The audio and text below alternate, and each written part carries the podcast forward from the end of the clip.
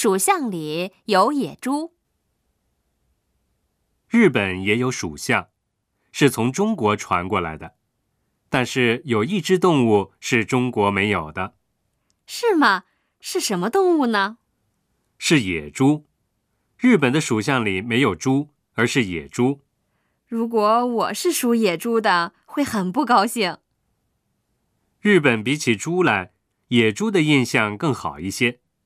如果对属野猪的人说，在中国的话，你就是属猪的，对方会不高兴。原来是这样，在中国，猪年是很吉利的，还有专门要选在猪年生孩子的呢。将野猪驯化，就变成了家猪。日本近代以前几乎没有养猪吃猪肉的习俗，原因是佛教传来之后禁止吃肉，但是野猪到处都有。因此，就出现了野猪的属相了吧？